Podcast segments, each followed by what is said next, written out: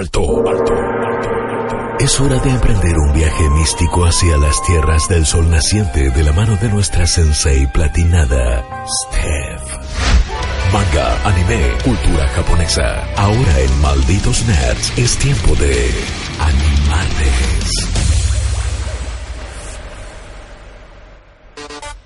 Konbanwa, ka? Todos mis tomodachis ¡Konbanwa! acá. ¡Eh!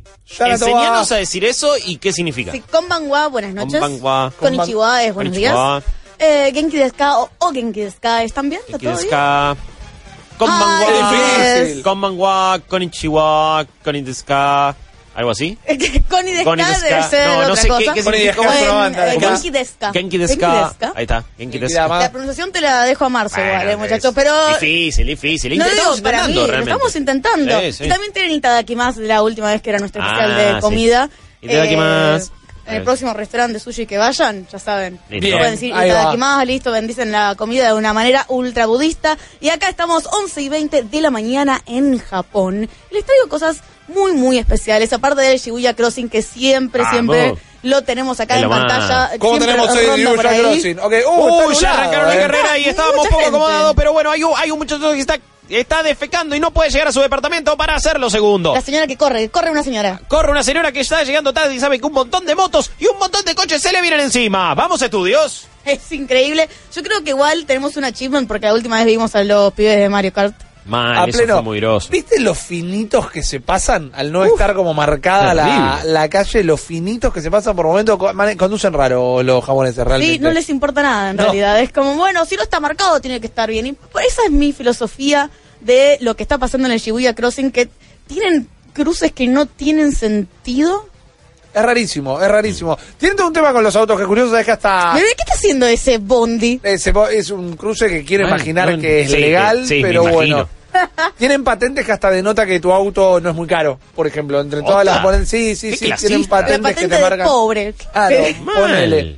Pero bueno, eh, hoy ya nos eh, hicimos presentes acá en el Shibuya Crossing. ¿Qué vamos a estar charlando? Vamos a estar charlando de ídolos virtuales. Ok, los famosos idols. Exactamente, pero no solamente idols como eh, desde una empresa multimillonaria que fabrica eh, ídolos pop, sino de gente que no existe. De ídolos que los, japo- los japoneses, vamos a decir, dijeron, me parece que sería una gran idea tener una persona que nunca se cansa, no tiene una idiosincrasia personal y que va a responder absolutamente a todo lo que yo quiero. Y así como empezó, empezaron un montón de cosas, empezaron con Vocaloid. diría. Ok, bien. Eh, los japoneses tienen una afinidad, digo, los japoneses, es es la cultura japonesa, tienen una afinidad por a todo ponerle una mascota, en particular, todos los distritos, las prefecturas tienen una mascota, de Ajá. hecho, en la prefectura de Himeji, eh, que es eh, una mm, prefectura que es bastante tradicional, tiene el gran castillo fortaleza de Himeji, la mascotita es un cosito blanco con el castillito en la cabeza, pero y está sonriendo, como para que vean hasta dónde llegan con el tema de vamos a ponerle cara Claro. para poder transmitir un poquito más de amor, Identidad. identidad, Sí, que la gente se quiera... Claro, Ojo, exactamente. ¿no? en, en realidad no es algo que relaciono tanto, que, que de ahí vengo a la idea, hay una tradición. Claro. Pero otros sabemos otra aprovecha. 700.000 remeras, Ah, tazas, olvídate. llaveritos. que existen, porque cuando Sí. vos vas a las paradas de las Sí, prefecturas seguro, te están también. vendiendo todo, pero vale decir que nosotros con los tanqueritos acá, por lo menos en Buenos Aires, en las zonas más turísticas Sí. de Buenos Aires, Eh, siempre tenés la figura de los tangueros Obvio. y de repente hay gauchos, pero estamos en Capital Federal, estamos en el Abasto, pero bueno, está bien, cultura argentina, todo lo que sea merchandising y con este especial los invito a analizar un poquito del lado de la transmisión de la información y por qué necesitamos estos ídolos virtuales. A ver, Pero vamos a empezar un poquito con nombres. Para porque sea un poquito más analizable, un poquito más terrenal, si Dale. querés. Eh, si no lo tienen en mente, ¿recuerdan el trailer de Nintendo Switch que hablaba de los controles parentales? Sí. Sí, que vos sí. tenías un relator, pero básicamente el que hacía la pantomima era Bowser con... Eh, sí, con Bowser Jr. Claro, exactamente. Va un poquito por ese lado, de querer relacionarse con una marca en particular y con una empatía que vos no podés generar con una persona, porque no es auténtico. Es cierto que al ser animado vos podés dibujarle en tu cabeza de manera psicológica una sensación que ese personaje 2D o virtual no va a generar.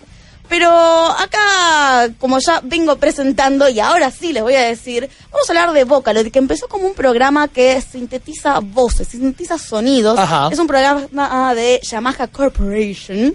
Me tenía la hecha ahí. Mira. Y que fue otorgado primero a la Universidad de Pompeu Fabra de Barcelona, España. Ok. Le dijeron, nosotros queremos hacer un programa que podamos imitar voces humanas, pero que no tenga propiedad intelectual, digamos, no tenga ningún tipo de copyright la persona que dice lo que se nos canta que diga. Claro. En términos japoneses es mucho más fácil porque al ser un lenguaje silábico, no te puedes mover a veces mucho de los sonidos. Cuando digo lenguaje silábico es porque en el abecedario, digamos, el común, hiragana, katakana, es, vamos a poner, ka, sa, ta, na, ja, ma, van. Esas son las en tres vocales. No, no, no, esas son eh, partes, eh, son eh, hiraganas, básicamente.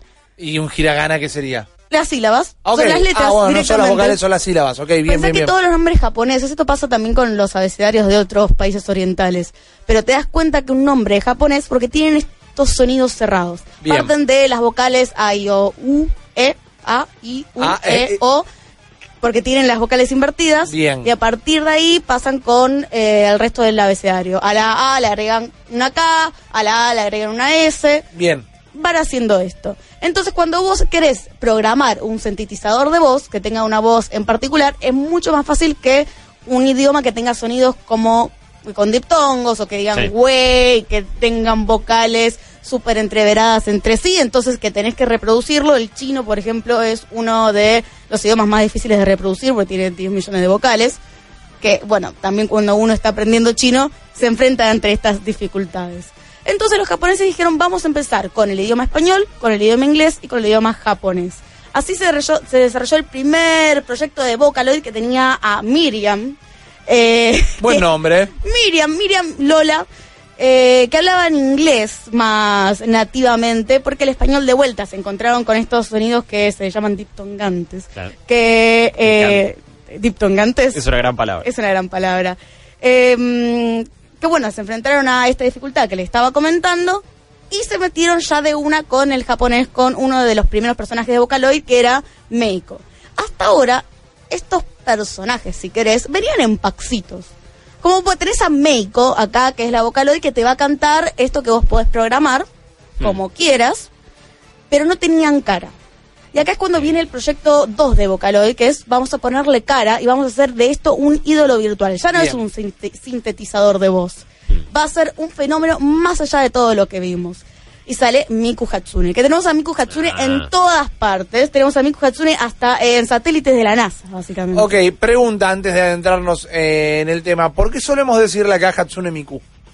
Eh, porque primero se le dice en realidad, Miku es el nombre de pila, Hatsune es el apellido, en japonés es Hatsune Miku. Ah, ok. Pero en realidad acá le diríamos Miku Hatsune porque Gracias. es el nombre de pila. Fantástico. Es- es- Esa era la respuesta que buscaba. Es Eh, como Uchiha Sasuke y Sasuke Uchiha. Claro, entiendo. Em, ¿Qué on- ¿Hay distintas Hatsune Miku o es siempre la misma? En el sentido de. Hatsune Miku es una idea, es un símbolo a lo Batman eh, y cualquiera puede ser ella, o, hay una sola y es como siem- siempre hay una misma, hay, hay como una, un estilo que seguir, o- o digo, más allá de probablemente tenga muchos looks que le han metido, pero digo, hay distintas Hatsune Miku o en teoría siempre la misma. No sé si se entiende. En teoría sería como siempre la misma con diferentes disfraces. Porque lo que hace Hatsune Miku es tener una voz en particular. Perfecto, perfecto. El resto de los personajes, por ejemplo, Luca Megurine, Rinkawa Kagamine y su gemelo, Len Kagamine también, son todos diferentes personajes que tienen una estética en particular. Más que nada la cara, por el resto cambia Sí. absolutamente todo. Que tienen otro, otra tonalidad de voz. Hmm. Lo que hizo que explotara todo eh, son las adhesiones de programas como el Miku Miku Dance, que vos podías agarrar el personaje y hacerlo bailar, y con eso ya podías hacer tu propio videoclip. Ok. Entonces vos pensás que en cuanto se vende este programa, vos mismo podías controlar a tu ídolo virtual. Ah, claro. Y eso sí que se convirtió en uno de los iconos pop más grandes de este siglo, porque inclusive hasta el día de hoy la gente hace cualquier tipo de canción sin necesidad de estar ellos ni cantando ni presentes ahí. Hmm. Tenés a una ídolo que va a responder a lo que vos quieras cantar. Y hay unas historias que son de lo más tierno y más cute, de lo más border, y hay unas historias de terror que son increíbles en cuanto a la estética, porque pensá que no solamente los fanáticos de los ídolos pop se meten en todo esto, sino que gente que le gusta el diseño gráfico, que le quiere poner nuevos skins, que le quieren poner nuevos diseños. Por ejemplo, este recital que tenemos acá, vemos, bueno, es multitudinario, no es uno de los más grandes que tuvo, pero sí quería que notáramos que Miku tiene eh, espalda, por así decirlo, tiene gente atrás. Claro. Y esa gente le está viendo la espalda, en algún momento se da vuelta y empieza a interactuar con esa gente. Claro, Tiene no es que otras ven todo No está de espalda a una pared, claro. Claro, No, no, o- exactamente. O, no es que del otro lado se ve lo mismo que está viendo esta otra gente, sino que te tiene que dar la sensación de que está realmente ahí. Claro. Y vas a verle la espalda. Ex- última, este exactamente, tiene que estar ahí. De hecho, por los costados tenés las bandas en otros en otros recitales que también está muy bueno porque muchas veces interactúa. Pero es básicamente la misma tecnología que usaron en el Coachella 2001, si no me equivoco, con para traer de vuelta a Tupac. ¿Se acuerdan de eso que todo el mundo estaba hablando? Sí, "Ey, trajeron es a verdad. Tupac acá a cantar. El holograma de Tupac también Sí. lo habían hecho con Michael Jackson. Sí, sí, no me acuerdo ya cuándo había sido eso, pero es verdad que, que desde ese momento que se dio como una discusión bastante grande, ¿no? De bueno, y que ahora hologramas van a representar, o van a reemplazar, mejor dicho, a un montón de artistas, eh, está bien, eh, es ético ese uso, eh, también sé que son temas distintos, pero se, se discutió bastante cuando hicieron a Moff Tarkin, por ejemplo, para Rogue One. ¿no? Claro. Cómo utilizar la imagen de un actor que ya había fallecido. Exacto. Y que la verdad fue bastante terrorífico en cierto punto. Eh, pero digo, es como que siempre despierta un debate cuando es alguien que sobre todo ya falleció. En este caso es, es una personalidad virtual, creada, hecha, hecha a mano y que está hecha de cero.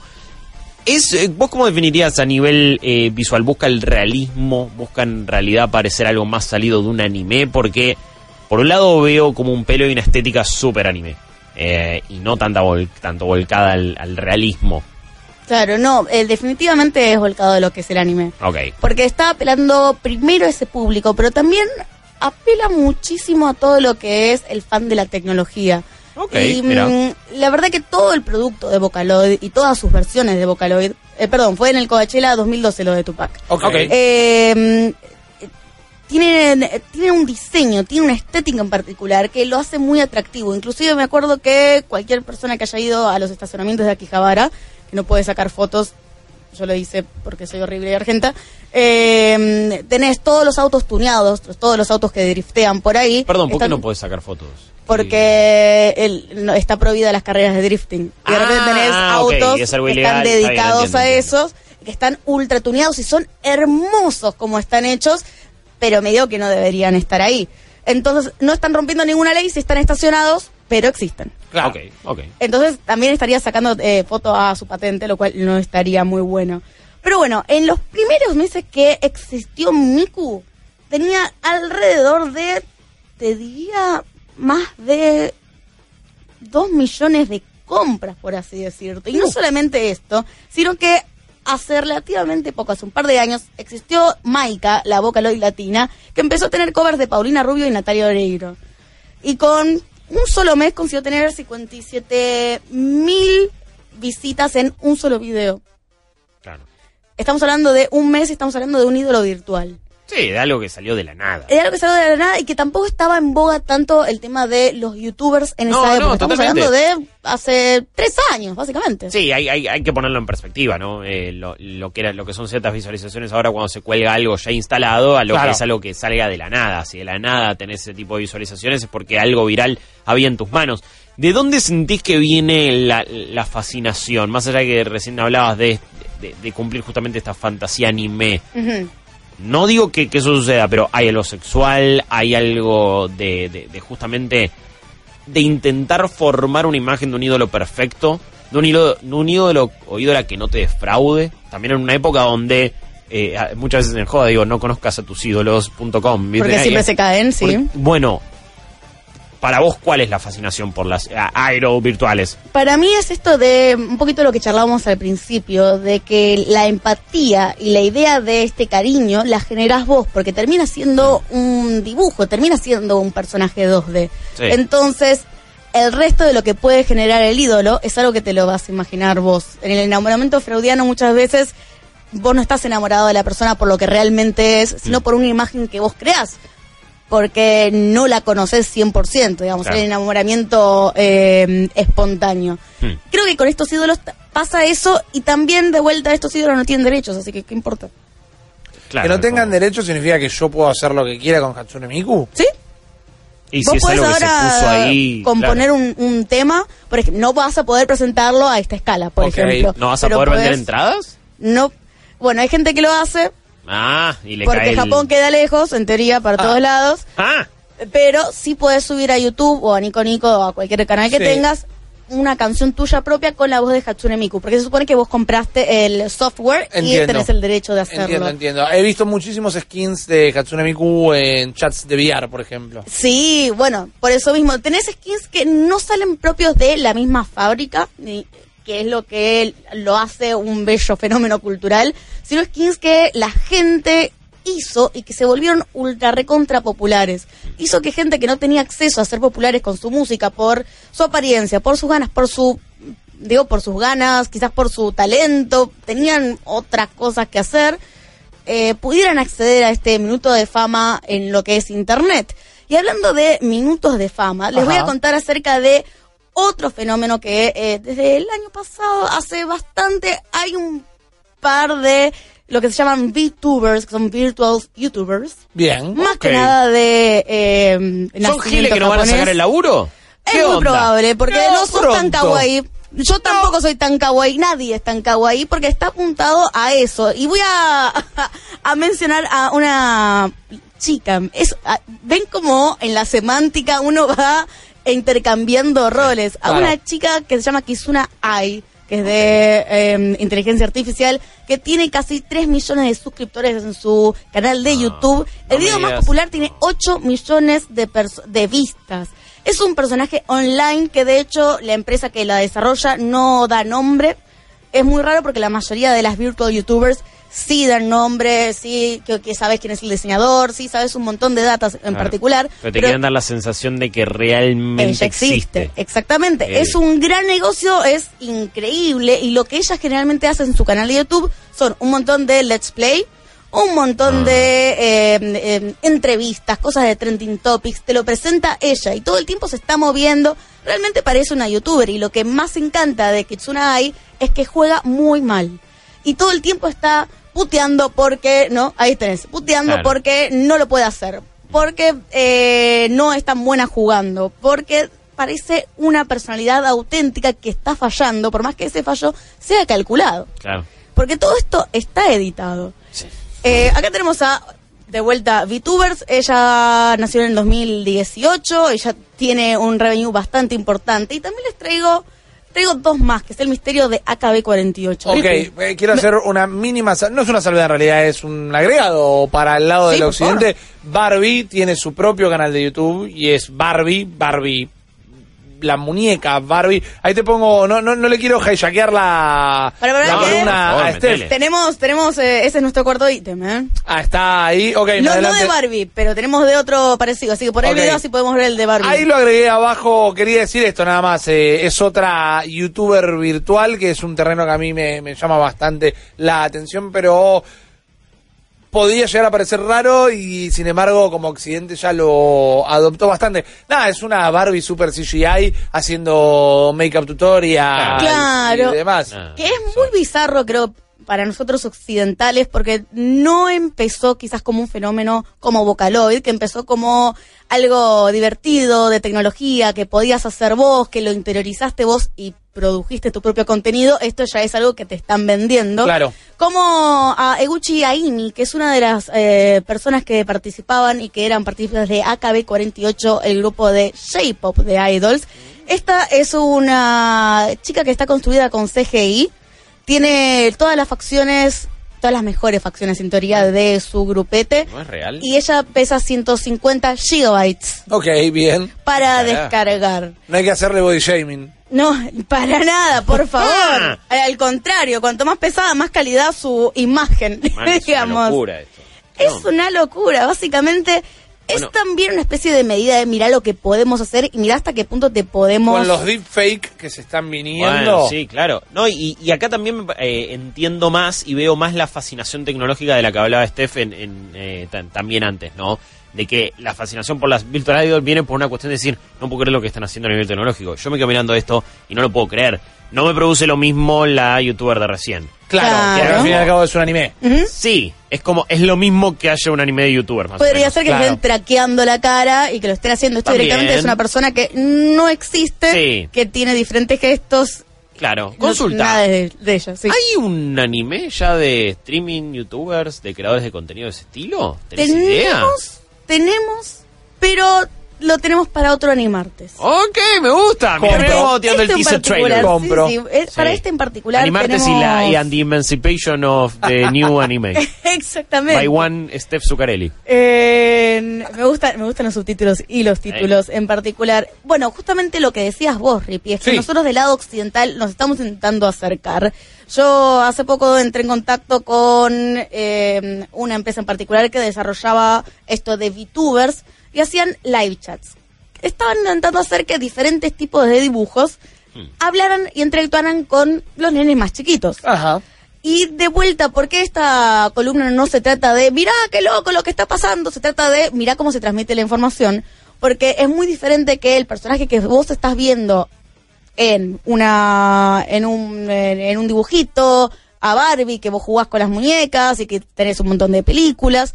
Es muy diferente que ese dibujito o esa persona te compre y, o te dice, che, hola Rippy, ¿cómo andás?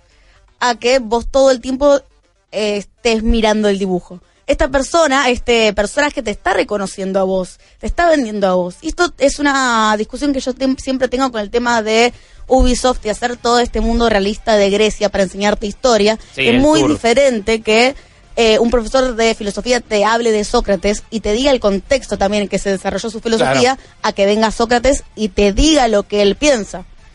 O sea, pa- a, a- este punto, preguntas.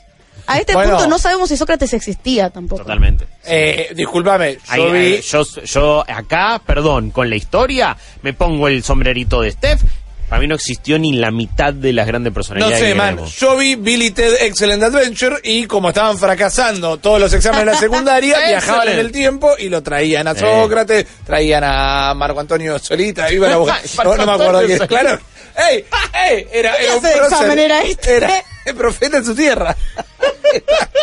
¿Qué carajo iban a buscar? No me acordaba. Vale decir que Sócrates nunca escribió nada, ¿eh? Así que por eso no Por sabemos si, eso, si para existió o no. para mí, Guarda, dejate joder. guarda. Una invención de Platón. Dejate joder. Pero bueno, ahí hablando un poquito de las cosas que nos venden, las cosas que nos gustan, me gustaría ver también para chusmear el video de Barbie haciendo Mm. make-up tutorials, que es un nicho súper importante. Sí, que me llamó la atención esto que estamos viendo, no sé si tiene audio patas, es el canal en español. Hubo una reunión para aportar Fantástico que tengan canal en español. Y el Muy pocas views el video, muy pocos suscriptores el canal. El de inglés explota. Pero también Ah, es algo ok. que no tiene como mucha exposición. Yo, que soy un tipo de 34 años que se la pasa mirando dibujos animados, nunca vi publicidades de que existe este canal o algo por el estilo. Y te digo, bueno, pero acá no me, no sé, es medio estúpido, quizás es, es una cuestión de recién ahora encontrarse con este tipo de, de contenido. No me choca tanto como el de la youtuber, que, que, que, que- que recién nos había mostrado, que incluso era menos real, pero esto veo que, ok, es como un spin-off del dibujo animado de Barbie. Ponele. Y está en setting youtuber, y te va enseñando.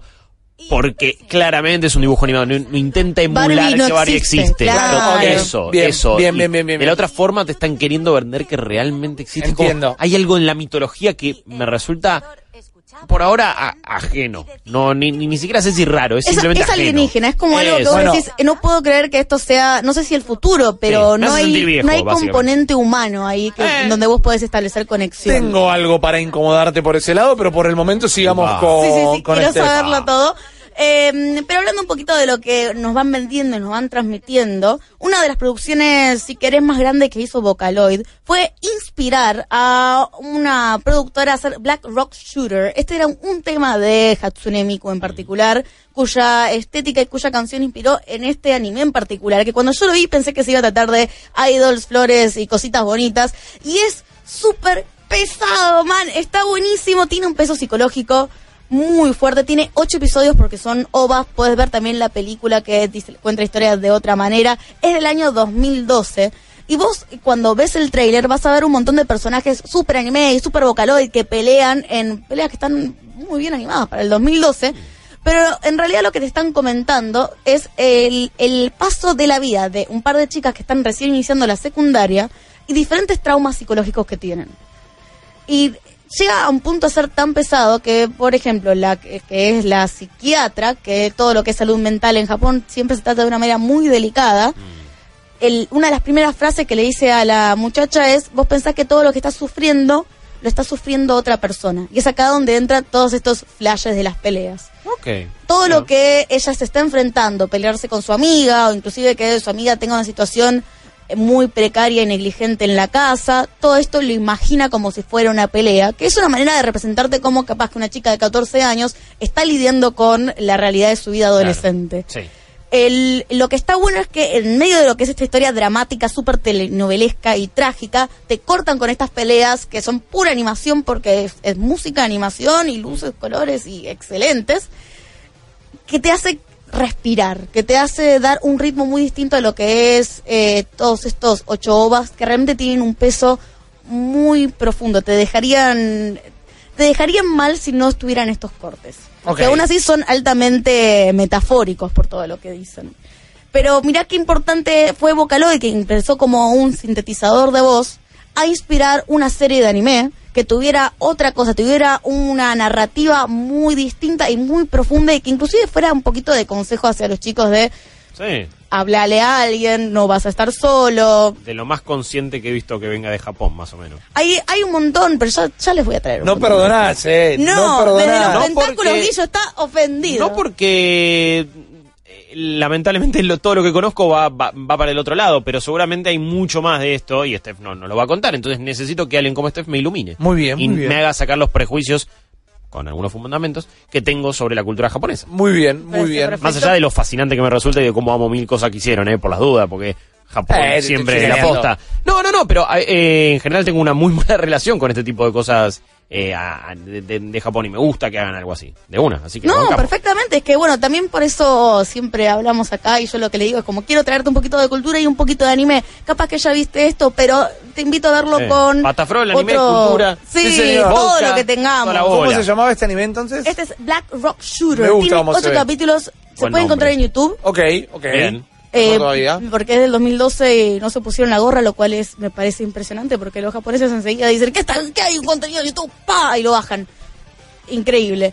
Eh, les tengo preguntas acerca de esto, pero vos, Rippy, querías agregar algo que nos No, va a pasmar y... Era, era un comentario, nada más ahí puse otro link en la en la ¿Con qué me vas columna. a- Le pegué sorprender? algo que a mí me tiene fascinado y es la idol eh, occidental, tal vez. Viéndolo en movimiento se cae un poquito esto. Esto es una publicidad de un celular que Ese es Steve justamente- es Steve Aoki. Son cuatro personalidades que van a entrar en esto. Es Steve Aoki, está eh, Millie Bobby Brown, está también Ninja, el streamer. Ah, y porque es de... de, es de teléfonos Galaxy. Exactamente. Y finalmente está ella, ahora la van a ver, Little Michaela. Little Michaela es una influencer digital. ¿Qué es una influencer digital? La versión occidental de una idol. Directamente es una modelo generada en CGI. Principalmente arrancó en Instagram. Las fotos estáticas, la verdad que te hacen comértelo muchísimo más. Mientras que de ninguna manera busca ocultar que es una recreación con CGI.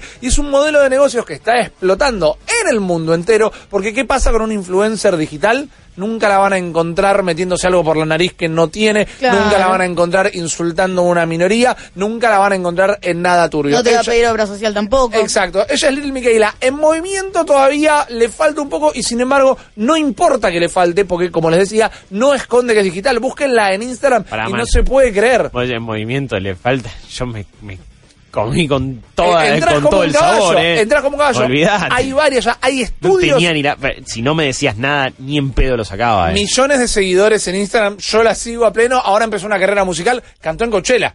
Este año tuvo un set en Coachella directamente. Sí, Bueno, empezamos pero- con gorilas y Sí, hacer esto. también. Sí, me sí, parece, sí. pero ¿sabes qué me produce este fenómeno de extrañamiento como le produce a Guillo? Esto de, esto no es humano. Claro.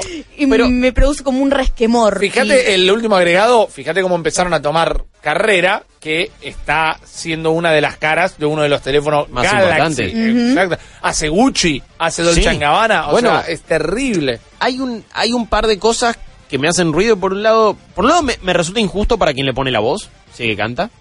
Mm, A la vez Hay un contrato ahí, ¿no? hay un contrato y a la vez también lo pienso. Qué lindo debe ser tener eh, un buen contrato para esto, la guita, saber que tu laburo es reconocido más o menos, pero poder salir a la calle y que nadie te reconozca y, Y que comer nadie te moleste y comer. Sí, y hacer lo que se te cante el ojete. Y sin embargo, que estén pagando millones por ser la voz de una ídola virtual. Inclusive hay como, no polémica porque no fue polémico, es más como Siempre un cuando le paguen bien, ¿eh? Digo. Ah, Bueno, hay un juego, hay una persona que le pone el cuerpo, cuando hacen videos, hay una Claro. persona que pone el cuerpo y después lo que Claro. terminan de traquear Sí. es más que nada la cara. Aparentemente es una modelo y el juego está... No es que lo plantean las marcas, pero eso, uy, che, para mí es esta, para mí es la otra. Como que el fandom lo, lo adoptó, pero la personalidad de Little Micaela está completamente instalada. Hay otros influencers digitales, no les da ni de pedo el presupuesto para parecer tan realista como ella, pero una vez más, no es lo que importa técnicamente, porque ya que sean estas figuras medio alien, medio robotizadas, es su propio encanto. Me da un poquito de miedo el tema de em, la representación en todo esto, porque de vuelta, creo que el resquemor se basa en el tema de deshumanizar algo que es la retórica, que es algo que es una impronta humana. Vos, los animales no les ves eh, estrategias de comunicación entre sí. Entonces de repente estás, no forzando, estás programando algo que parece humano para comunicarte algo en particular y reflejarte cierto tipo de imagen que vos comprás, entras como un caballo porque lo ves exactamente igual a vos, pero no hay ningún tipo de ética atrás de eso, porque no existe. Entonces, si estuvimos tanto tiempo intentando deconstruir, y seguimos intentando deconstruir el tema de eh, el modelos anoréxicas, Sí. modela- modelos hombres y mujeres anoréxicos, eh, imagen positiva para el cuerpo, de hecho, bueno, tener control de sueño, un montón de cosas, salud mental. Tuvimos tanto tiempo trabajando en eso, de repente tenés idols que no se cansan y Que que, son perfectos, Que son perfectos. Sí, Exactamente. eh, es verdad que es peligroso, a menos que de repente alguien tome la buena decisión de no hacer justamente a estas personalidades virtuales perfectas. Sé que eh, casi que si no, no tendrían sentido, entiendo, para muchas personas es buscan esa perfección y esa cosa inalcanzable y eso casi que directamente de ficción. Bueno, pero Blade Runner, la última, al menos lo planteaba, ¿no? Esta Claro. idol gigante de la que se enamoraba el personaje de Ryan Gosling. Eh, es un peligro. Yo, Guillo mencionaba lo que fueron los actores ya fallecidos en Star Wars. Para mí eso es el futuro. Para mí, antes de despichar, De Niro firma un contrato y De Niro, de Niro sigue actuando hasta el final de los tiempos. Y encima el, el De Niro joven directamente. Bueno, fíjate cómo ahí hay, hay, hay, varias cosas que, que medio que entran en conflicto. Por un lado, me da bronca porque digo, ya fue, man, ya fue tu hora, dejale Claro. lugar a Claro. gente que se lo merece. Y por el otro digo, qué lindo reconocimiento que tu legado siga vivo constantemente. Te Totalmente. inmortal, Inmortalizarte, sí, inmortalizarte. sí. Que después te planteo un montón de. Ya es terreno Black Mirror directamente. Claro que sí. Pero, pero digo, es uno de los sectores más importantes de todos los tiempos. Bueno, tenerlo ahí y que pueda seguir demostrando incluso cuando ya no está entre nosotros, Claro. fallecido, no está mal, es un lindo homenaje. Pero si de repente todas las películas van a estar protagonizadas por De Niro y no hay nunca más otro actor persona. importante, entiendo que eso no va a pasar, ¿eh? porque tampoco sucede ahora o no sucedió en su momento. Pero no sé, como que hay un par de cosas sabemos. que... Eh, sí, ¿verdad? No Pero hay unas cosas como que me entran ahí en conflicto. Creo que más gana la de, che, qué lindo homenaje. O, o qué copado que la obra de un artista quede inmortalizada de esa manera. El problema es que el homenaje es válido mientras la gente te recuerda. Es como, yo te- eh, cerca, cerca de mi barrio está la plaza de Roque Sáenz Peña. Ajá. Nadie sabe quién es Roque Sáenz Peña, al menos que haya, te acuerdes mucho de historia. Sí. Muy lindo que, que la plaza se llame Roque Sáenz Peña, que esté su homenaje. Pero, Entonces sí. cuando la gente se olvide de De Niro, por más que aparezca De Niro, ya no lo va a hacer. El tema es que nunca deje de estar, porque la tecnología ya es. Ah, acá busquen videos de deepfakes en. Sí, olvidate, En los, YouTube. los de Bill Hader son tremendos. Es Cuando increíble. imita A, Tom Cruise y le meten la Uy, jeta. ay, eso es terrible. Y ya se puede hacer con, Por con encima es, celulares. es seamless, no tienen Sí. transición. Mal. Eh, Increíble. no, no, no. eh, Parecemos señoras mejores, eh, mayores, como, no, no sabes, esto es terrible. y eso terrible". está, está en su primer. eh, eh, está en pañales esas cosas. Eh, también que pueden representar, digo, siempre llevándolo para nuestro palo, ¿no? ¿Qué puede representar a nivel gaming todo esto? Eh, Bueno, a la actuación en el gaming, ahí tenés a la otra. actuación en el gaming, a poner nuestra jeta, de verdad y no en el game face El pedorro game que me de Electronic Arts. de Electronic Sí. Arts. Ahí estamos viendo el deepfake de Bill Hader cuando empieza a imitar a, a Tom Cruise. Sí, cuando, cuando esto se- se salió hace un tiempito, como que todo el mundo lo pasó y fue realmente conocido, pero no deja de ser impresionante. Y esto, una vez más, ya hay aplicaciones o una Sí. aplicación china muy famosa que te la puedes bajar y te lo haces vos directamente. Y entonces él es- ahí está hablando como él. Y ese es Bill Hader y es su cara y toda la bola. Se parece a Tarantino, pero es una cosa. Tiene un je ne sais tarantinesco. Y en un momento empieza a imitarlo a Tom Cruise y de repente al toque le cambia la... Está. ¡De ahí cambió! Ahí ¡No! Te mete piel de gallina, te mete piel de gallina. Y ahí volvió a ser ojos, te das cuenta en... Igual. ¿Cómo, ¿Cómo no pierde la calidad en lo que la- o, la, o la conexión en lo que serían comisuras de los labios, los movimientos de los ojos? Es increíble. Vale es decir increíble. que, no sé si esta transmisión como fue en, en su momento, No, no. pero no sé si fue en 4K. No sé Eh, cómo se la van con el tema de la calidad de No, imagen. no, este es el programa de...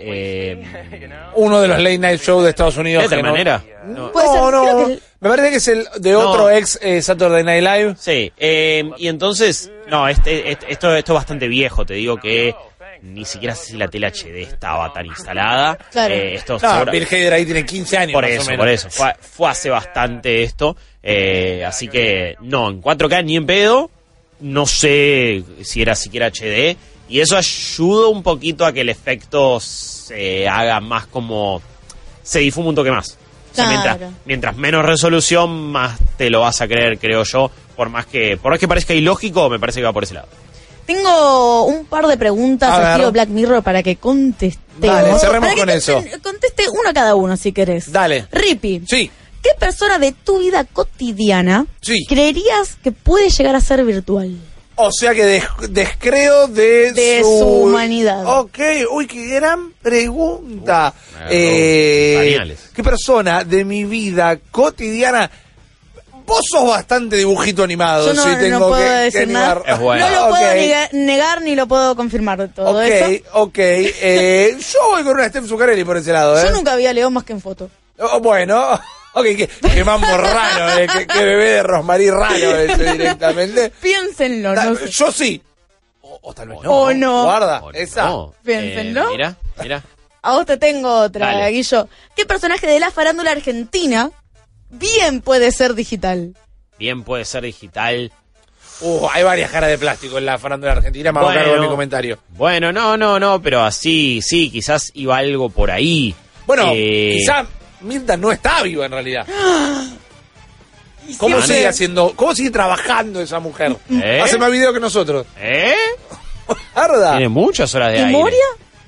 No, Moria sí, Moria aparte tiene, tiene, tiene distintas updates. Tiene distintos, tiene distintos parches. Ahí Mucho tenés. parche. Mucho patch, mucho pa- Los patch. notes de Sí, Moria son sí, terribles. Actualización 32.4. Mucho firmware. Sí, sí, claro, sí, sí. va levantando cosas, se Eh, sincronizan bien los No, ojos. no, Mi- Mirta puede ser, claramente. Me parece que es, eh, eh, es tremendo. Eh, ¿Sí? estaba, estaba pensando. Sebastián Estebanés, quizás, pero es algo que le falta un par de actualizaciones de firmware. Ahí quizás es como que se quedó en la gen anterior. Es, es un old como, es como los Sí. iPhones, ¿viste? Llega un modelo que ya no recibe los Mal, updates. pero bueno, digo, es como bastante similar en todo. Eh, tenemos quizás puede ir por ahí. Ok, dale, Vamos vamos, a vamos, a Mirta. quedarnos con ese. Tenemos una más para cada uno. Si tuvieras que, Rippy, si tuvieras que transportar un personaje 2D a la vida real para conversar, ¿cuál sería? Bien, me gusta, me gusta la pregunta. Me traigo al maestro de los antiguos eh, cinco picos, a Doco de Libra. Eh. Me lo traigo ahí y que me charle, que me diga cosas de la vida. Que Además lo quiero ver ser violetita. ¿no? Sí. Buen Sí. té, debe hacer buenos té. Debe ser Eh. buenos mates. ¿Tiene que ser anime o tipo cualquiera? Ah, no, mi cabeza fue No, ahí, no, ¿eh? no. 2D, 2D. No, no, pero Cualquiera. está bien, digo, si, si, si uno va para el lado del anime, eh, siempre quiere ir para, para, para esos personajes sabios. En este caso, ojo, que Caballero se veía como una bocha, eh, para Aldebarán. Bueno. Con Doco Aldebarán- me parece alto chongo. Sí, Doco Eh, joven, Doco sí. joven, Sí, Doco que joven, se puede transformar chongo. así. Es como Eh, cuando no querés que te eh, moleste, que se quede anciano. Un picadito con Tom Misaki también. Oh, sí, no. Me encantaría jugar al fútbol con él. No sé si tiene tanta cosa copada para conversar. Vos- Lo veo medio, me- medio tímido, medio, intro- sí, medio introvertido, sí, quizás está mucho vamos con el viejo y los viajes y el arte, como bueno, ya fue man. Steve, sí, de una. Igual de ahí, eh, con Bruce, quizás. Eh, o- Un rústico como uno. Sí, Benji, yo lo banco muchísimo, yo lo banco muchísimo, sé que puede ser medio ortiva o amigo de la yuta para algunos, no por eso me cae bien, pero, pero siento que, que, que no están tenidos en cuenta por la gente. Ok, bien, te lo banco. Lo banco. te lo Eh, banco. ¿a, quién, ¿A quién le toca? Le había dicho A a... mí, la última, ya bueno, la son- última. Si tuvieras que ser un personaje virtual, ¿a qué te querés dedicar? ¿Qué me quiero dedicar? ¿Cuál es tu tarea como idol ¿Serías virtual? cantante? ¿Serías youtuber? Ah. ¿Serías modelo? ¿Serías Bueno, político? Si soy virtual, como dicen algunos, sería youtuber en ese caso. Me intrigaría mucho la de ser político virtual. Eh, como ese, como, como ese también ese capítulo de Black Mirror, ¿cómo se llama? Waldo, ¿se llamaba? Sí, correcto. Sí. Sí, De la segunda temporada, si no me equivoco. Era, era un candidato virtual ahí, anticipando un montón de cosas que después iban a pasar en el resto del mundo. También eh, me, me, me, me- intrigaría eso, quizás. Perfecto, así que arigato gozaimasu. Arigato gozaimasu, Y sayonara para esta queridísima sección de Animar. Acabas de escuchar solo una pequeña parte del multiverso Malditos Nerds. Viví la experiencia completa de lunes a viernes de 22 a 24 en porterix.com y twitch.tv barra Malditos Nerds.